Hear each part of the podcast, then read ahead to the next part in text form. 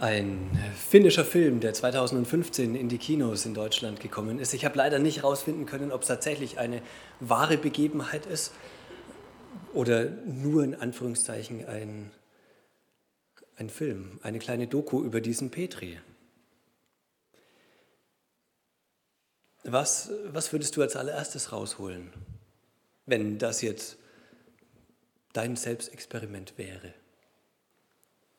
Er hat sich für einen Mantel entschieden, weil er zum einen erstmal, äh, dann kann man wieder in die Öffentlichkeit gehen und es ist leichter, am Tag zwei nochmal in diese Garage, in diesen Store zu gehen. Und weil es auch eine Bettdecke ist.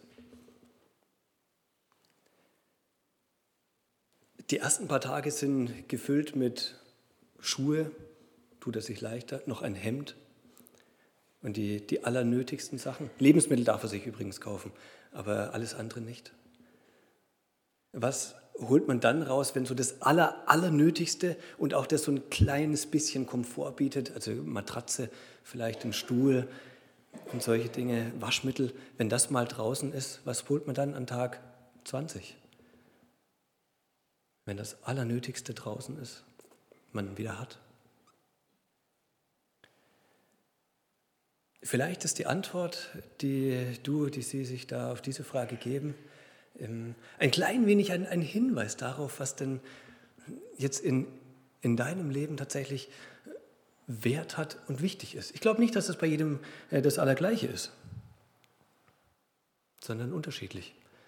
Wann sich der eine mal eine Blume holt oder das Handy, ein Rudergerät zum Trainieren oder ein Fahrrad, Gitarre nicht zwingend notwendig zum Leben, aber irgendwann wird es vielleicht doch rausgeholt.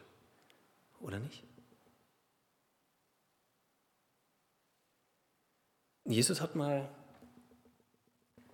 hat mal einen, einen sehr prägenden Satz gesagt. Da, wo dein Schatz ist, da ist auch dein Herz. Da, wo dein Schatz ist, da ist auch dein Herz.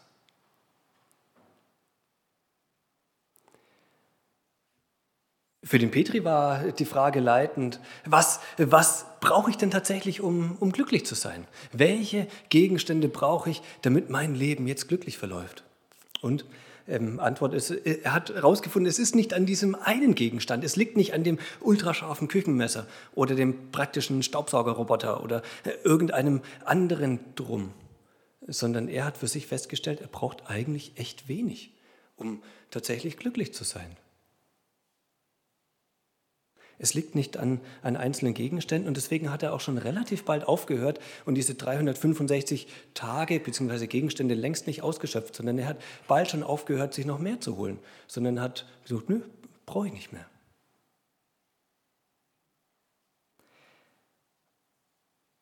Es hängt nicht an einzelnen Dingen, sondern ist vielleicht eher eine, eine Einstellung. Wie stehe ich denn zu den Dingen? Kann das wenige tatsächlich auch genug sein? Oder kann weniger sogar manchmal mehr sein? Jesus hat gesagt, da wo dein Schatz ist, da ist auch dein Herz. Dann sagt er noch ein bisschen was und dann gibt er noch einen, ähm, einen Vers, einen Spruch mit auf den Weg, der, der sehr markant ist. Trachtet zuerst nach dem Reich Gottes und nach seiner Gerechtigkeit. Und dann wird euch das alles zufallen. Trachtet zuerst nach dem Reich Gottes, es wird euch alles zu, das alles zufallen. Dann ist die Frage, was bezieht sich denn dieses alles? Und das ist das, was zwischen diesen beiden Versen steht. Und da geht es ähm, ganz viel darum, um das Schätze sammeln, um den Reichtum, um Sorgen machen. Du brauchst dir keine Schätze auf der Erde sammeln, das ist Quatsch, der wird vergehen. Der fressen die Motten oder ein Dieb klaut Sammeln dir lieber Schätze im Himmel, himmlische Schätze.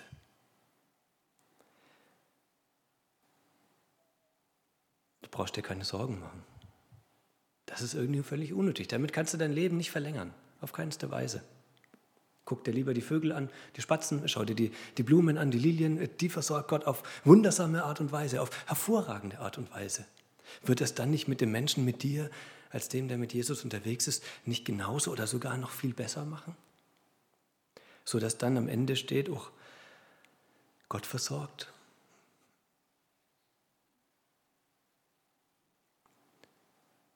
Wenn Gott tatsächlich der Mächtige, der Allmächtige, der Schöpfer des Himmels und der Erde ist, dann lohnt es sich kaum, sich Sorgen um diese Dinge zu machen, wenn Jesus dann selber verspricht, das wird euch alles zufallen. Tatsächlich aber ja unter der Bedingung, trachte zuerst nach dem Reich Gottes. Tue ich das, kriege ich den Rest. Jetzt könnte man ja meinen, wenn man das so nimmt, was Jesus da gesagt hat, also kümmere dich nicht um das Irdische, sondern eher nach dem, nach dem Himmlischen, diene nicht dem, dem Mammon, dem Geld, sondern diene Gott. Mach dir keine Sorgen, denn Gott sorgt für dich. Könnte man ja meinen, okay, dann schrumpfe ich alles zusammen, so ähnlich wie es der Petri gemacht hat. Eigentlich brauche ich ja fast gar nichts mehr. Minimalismus. Auch so ein, ein Ding, das fast schon in Mode gekommen ist oder bei einigen Leuten in Mode gekommen, die sagen, nee, ich verzichte ganz bewusst. Nicht, weil ich es mir nicht leisten kann, sondern weil ich es tatsächlich nicht haben will und auch nicht brauche, weil ich minimalistisch unterwegs sein kann. Und das kann man dann auch noch christlich aufladen und sagen, oh, ich kaufe mir eben ein neues Fahrrad, aber ich kaufe mir keins mit, mit Akku sondern kein E-Bike, sondern ich trampel noch selber und die 2000 Euro, die ich mir dann spare, die gebe ich dann ins Reich Gottes. Ich kaufe mir kein Buch, sondern die Zeit, die ich mir beim Buchlesen nehmen würde, die investiere ich ins Reich Gottes und arbeite in der Jungschau mit oder bete eine Runde oder äh, mache das, was ich mir praktisch einspare, wird dann investiert in Reich Gottes Arbeit.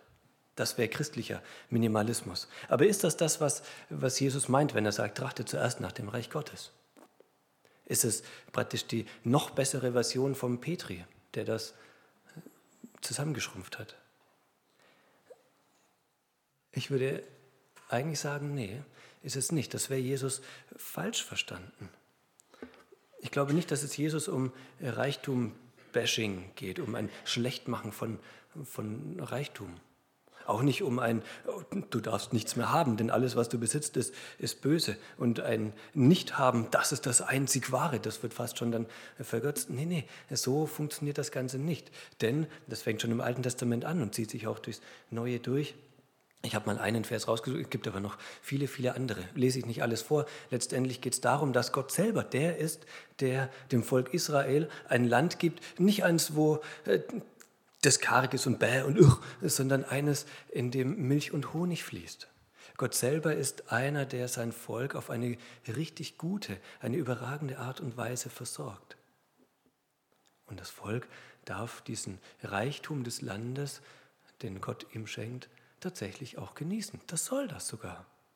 Sich daran freuen. Wenn man ins Alte Testament guckt, dann, dann gibt es ganz, ganz viele Leute, die reich sind und es wird nicht irgendwie verwerflich behandelt. Abraham, Isaak, Jakob, Hiob, Salomo, David und noch viele andere Leute auch. Reichtum an sich ist erstmal nichts Schlechtes.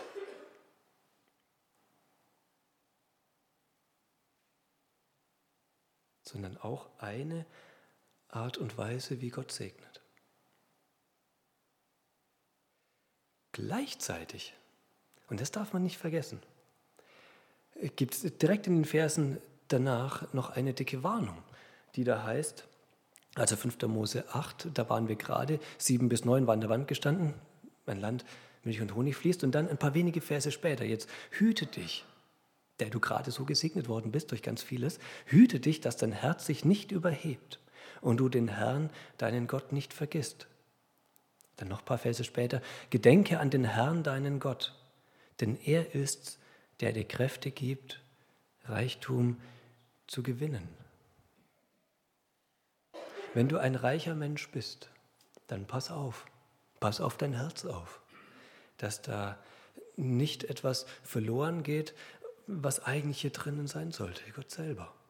Pass auf, dass du Gott nicht außen vor lässt. Reichtum ist dir entweder direkt von Gott geschenkt oder, und so heißt es ja auch sehr schön, dann im, im zweiten Teil, äh, Gott ist, der dir die Kräfte gibt, Reichtum zu erwirtschaften.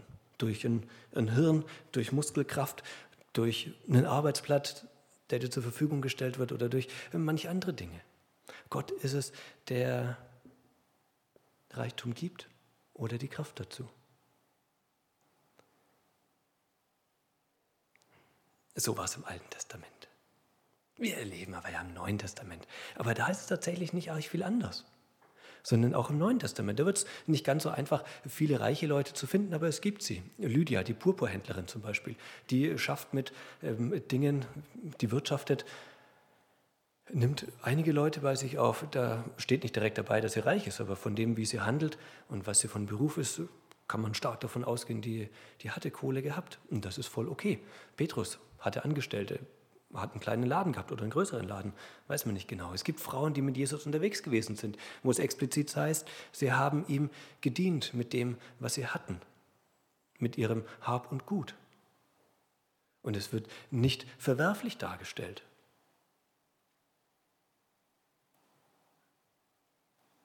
Oh, und jetzt müssten aber hoffentlich oder vielleicht bei dem einen oder anderen doch ein bisschen die Alarmglocken klingen. Denn es gibt ja nicht nur Lydia oder den Petrus oder sowas, sondern es gibt ja auch den reichen Jüngling oder den reichen Kornbauern oder die äh, Seligpreisungen der Armen. Der Arme ist es, selig ist der Arme. Oder seid ihr Armen, denn das Reich Gottes ist euer. Und wehe den Reichen, denn ihr Trost ist schon dahin. Also doch Reichtum-Bashing, ein Schlechtmachen von Reichtum.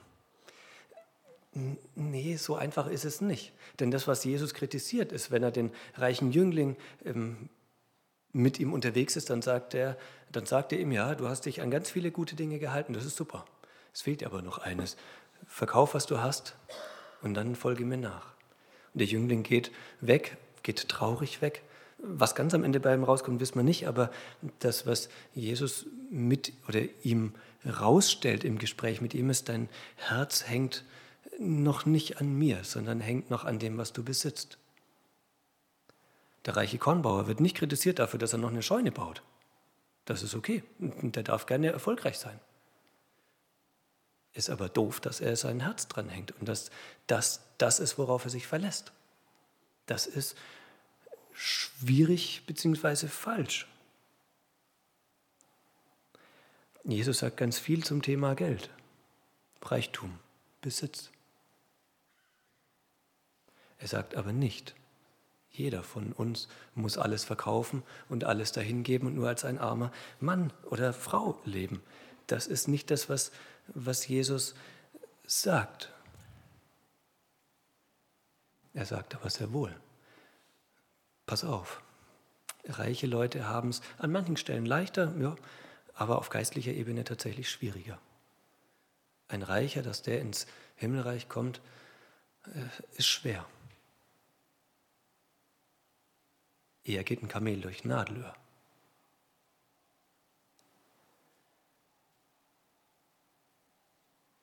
Ich glaube, es kommt auf die, die Einstellung meinem Geld, meinem Besitz gegenüber an. Was ist eine, eine gesunde, eine vielleicht sogar Jesusgemäße göttliche Einstellung dem gegenüber, was ich besitze? Das allererste, das Ganze als eine Gabe sehen und sagen, wow, Jesus, vielen Dank, du versorgst mich mit, mit wirklich vielem. Ich habe richtig viel von dir bekommen könnte man sagen, ah, ist es tatsächlich von Gott geschenkt oder nicht? Ein Auto, das ich habe, im Fahrzeugbrief steht drin, Herr Stefan Billenstein oder Birgit Billenstein oder je nachdem. Ich würde sagen, es ist mein Auto. Steht mein Name drin. Aber ist es tatsächlich meines? Oder ist es von, von Gott geliehen? Oder wie, wie müsste man das sowas jetzt sehen? Das ist gar nicht so einfach. Letzte Woche hat Georg äh, ein, ein, cooles Beispiel gebracht, wie sich Landwirte mühen können, anstrengen können, richtig viel schaffen und trotzdem nichts auf die, viel auf die Reihe kriegen, aber das eine nicht schaffen. Milch selber produzieren. Getreidekörner zusammenbasteln. Das können sie nicht. Sie können gucken, dass das außenrum richtig gut läuft, dass die Kühe gut versorgt sind, dass sie viel Nahrung bekommen, dass, dass es alles passt mit dem Stall und Zeugs. Aber Milch Selber produzieren kann der Landwirt nicht. Letztendlich ist es Gott. Und ich glaube auch nicht, dass unsere Mühe, unsere Anstrengung uns den Reichtum erhalten können. Letztendlich liegt das eher an Gott. Wenn ich meine, ich schaffe das selber, dann Mini-Unfall und zack, weg. Dürre, zack, weg. Es liegt ein bisschen an mir, an meinem Verstand, Wir haben ein Türschloss, wir schließen auch zu, lassen den Schlüssel nicht stecken. Aber ein Türschloss wird mit nicht, ist nicht der Garant, der absolute Garant dafür, dass nachher alles noch da ist.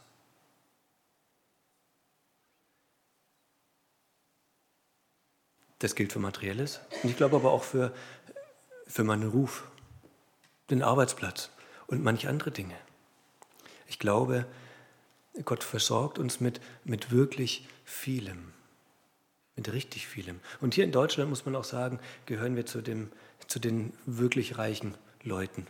Und das spielt jetzt keine Rolle, ob man jetzt 10.000 Euro auf dem Konto hat oder 10 oder, oder eine Million. Das ist da gar nicht, gar nicht groß relevant. Wir gehören zu den reichen Leuten, weltweit gesehen. Wenn ich jetzt einen kleinen Teil betrachte, nur, nur die Wassertrüninger, dann sieht es vielleicht noch mal ein bisschen anders aus, aber global gesehen, da gehören wir, die wir hier sitzen,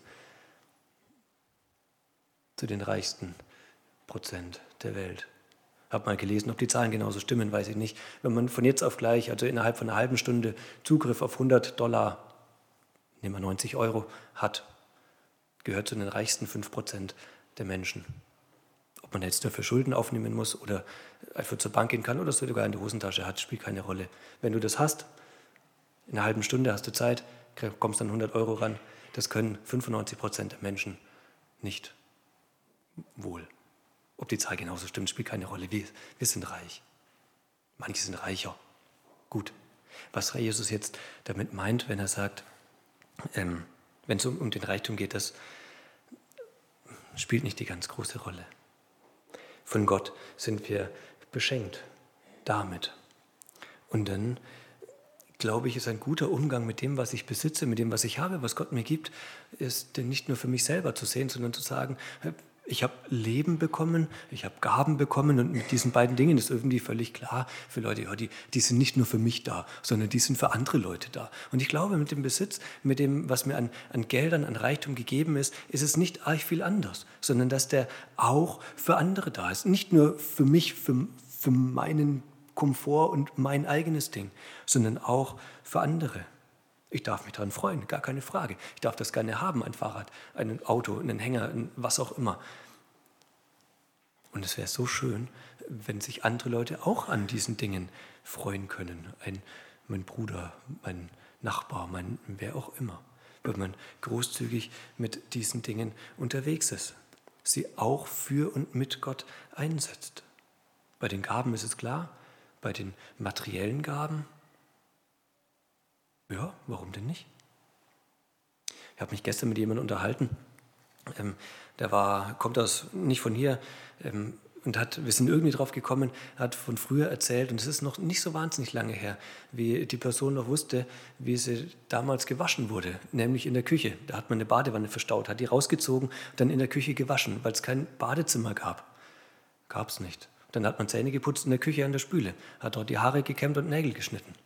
Und das ist noch keine 300 Jahre her, sondern ja, auch nicht zwei. Aber was für uns völlig selbstverständlich und zwingend notwendig ist, kann man sich schon die Frage stellen, ob es tatsächlich zwingend notwendig ist. Schön, wenn man das alles hat. Super. Darf man gerne auch großzügig mit umgehen. Und ich denke, wer einen Dachboden hat oder einen Keller oder sonst irgendwo, ähm, da gibt es viele Kisten, viele Dinge, die man halt aufhebt, weil kann man ja vielleicht in 30 Jahren nochmal brauchen, sei mal dahingestellt. Aber was wäre denn, wenn man das mal nimmt, wegschmeißt, 90 Prozent, weil man die tatsächlich nicht mehr braucht. Irgendwelche Bücher, die vor 30 Jahren mal aktuell gewesen sind, die werden nicht aktueller. Das, die kann man getrost wegschmeißen. Aber es gibt wahrscheinlich ein paar Dinge, wo man sagen könnte, ich brauche sie tatsächlich nicht, aber andere Leute freuen sich drüber und können das noch brauchen. Kann man bei eBay Kleinanzeigen reinstellen. Du kannst sie verkaufen und zu Geld machen. Oder auch einfach sagen, ich verschenke die. Bei mir vergammeln sie eh nur da oben. Jetzt könnte es noch jemand brauchen. Gibt jetzt eine Gemeinde-App, äh, da gibt es eine schöne Rubrik, da kann man sagen, ich suche, ich biete, ähm, nicht Schrott reinstellen, den man, äh, das nicht, aber gerne anderen Dingen zur Verfügung, gerne anderen Menschen Dinge zur Verfügung stellen. Ich glaube, das wär, ist eine, eine gute Haltung, die einen innerlich auch frei macht, zu sagen, ich habe vieles von Gott bekommen und ich freue mich darüber und ich genieße es. Und es dürfen gerne andere Leute auch mit mir zusammen genießen. Denn ich finde es auch ein bisschen schade, meine Eltern sind früher noch oft zu den Nachbarn in der Straße gegangen und haben gefragt, oh, können wir uns den Hänger mal ausleihen oder einen, einen Bohrer. Ich würde nie zum Nachbarn gehen und nach einem Bohrer fragen. Ich gehe in den Baumarkt und kaufe mir einen. Eigentlich voll schade. Nicht, dass die Vergangenheit nur gut gewesen wäre, überhaupt nicht. Aber dieses Angewiesensein auf ein Miteinander und nicht nur ich selber, ich habe alles und brauche alles für mich, hat schon was.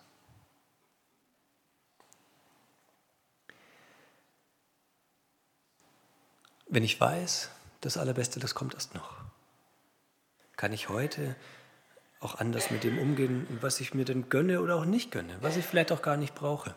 Ich brauche nicht das allerneueste und krasseste Werkzeug. Das iPhone 15, hat das so viel bessere Funktionen wie das iPhone 13? Hat das die, die krassen zwei Dinger, wo es sich jetzt lohnt, wegen den zwei neuen Funktionen jetzt das allerneueste Handy zu kaufen oder reicht auch ein altes, das schon gebraucht ist?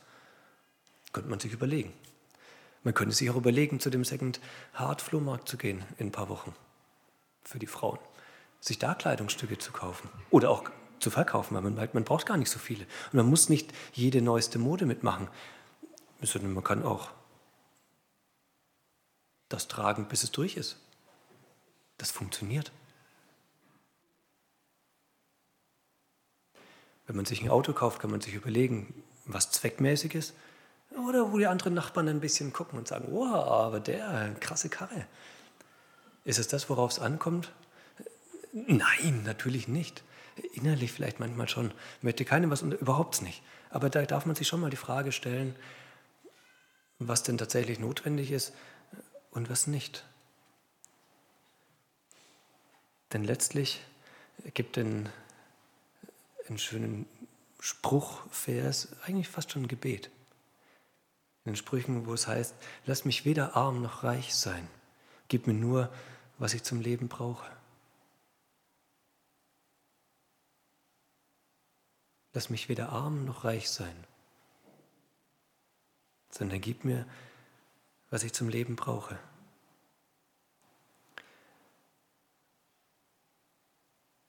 Arm will ich nicht sein. Reich wäre nett, sind wir sowieso. Ultrareich kann man sein, muss man nicht. Hat so manche, manche Schwierigkeiten. Und Jesus sagt, du, du brauchst dir wenn du reich bist, machst du dir viele Gedanken um dein Geld, es noch mehr zu vermehren, zu gucken, dass es kein Dieb klaut, sonst irgendwas. Gott wird der sein, der versorgt. Georg Müller, ein, ähm, ja, ein, ein, großes Vorbild, sagen wir es mal so, aus dem 19. Jahrhundert, Gründer der Waisenhäuser in England, hat das auf ähm, verrückte Art und Weise durchexerziert mit seinem Leben, was es denn heißt, von Gott abhängig zu sein und genau das zu tun. Zuerst nach dem Reich Gottes zu trachten und dann zu merken, Gott versorgt. Er hat ganz viele, wenn man seine Biografie liest, hat ganz, ganz viele ähm, verrückt klingende und tatsächlich auch verrückte, wo man sich den Kopf schlägt, hä, kann das wirklich sein, Sachen erlebt. Eine ganz kurz erzählt, ähm, er hat Waisenhäuser gegründet, sitzt mit seinen Kindern am Tisch. Es ist der Tisch gedeckt, aber nur mit Teller und Messer, aber nichts, kein, kein Null Lebensmittel, die da sitzen. Er hat nichts mehr, kein Geld, um einzukaufen und auch kein, kein Mehl, kein gar nichts. Dann betet er und er sagt jetzt nicht, Jesus, gib mir das und das oder macht, dass ein Wunder kommt, sondern er dankt Gott dafür, für das, was sie jetzt gleich miteinander essen werden. Er hat keine Ahnung was. Er sagt Amen und ein paar wenige Sekunden später klopft es an der Tür und ein Bäcker kommt rein und sagt, oh, ich habe irgendeinen Eindruck gehabt, ich muss, ich muss jetzt noch vorm, ich muss hier noch ein paar, paar Sachen vorbeibringen. Der Bäcker ist noch am Verteilen, Kinder jubeln, er selber auch und ähm, ist noch am Verteilen, er klopft schon wieder an der Tür, kommt ein Milchmann rein, also ein, ein Landwirt, der ähm, ein paar Liter Milch vorbeibringt, dass die Leute noch was zum, zum Trinken haben. Und solche Geschichten erlebt er am, am laufenden Band. Muss man jetzt so extrem leben, wie er das tut, wie dieser Georg Müller das macht. Nee. Oh, ja, na, na, irgendwie nee. Und irgendwie schon, natürlich. Ich will mich doch auf Gott verlassen und sagen, Gott, mach du was. Und gleichzeitig muss man aber auch sagen, in unserem Deutschland ist das einfach unrealistisch, unpraktikabel, nicht realitätsnah. Georg Müller, ein Glaubensheld, Glaubensvorbild, einer, den Gott auf verrückte Art und Weise versorgt hat.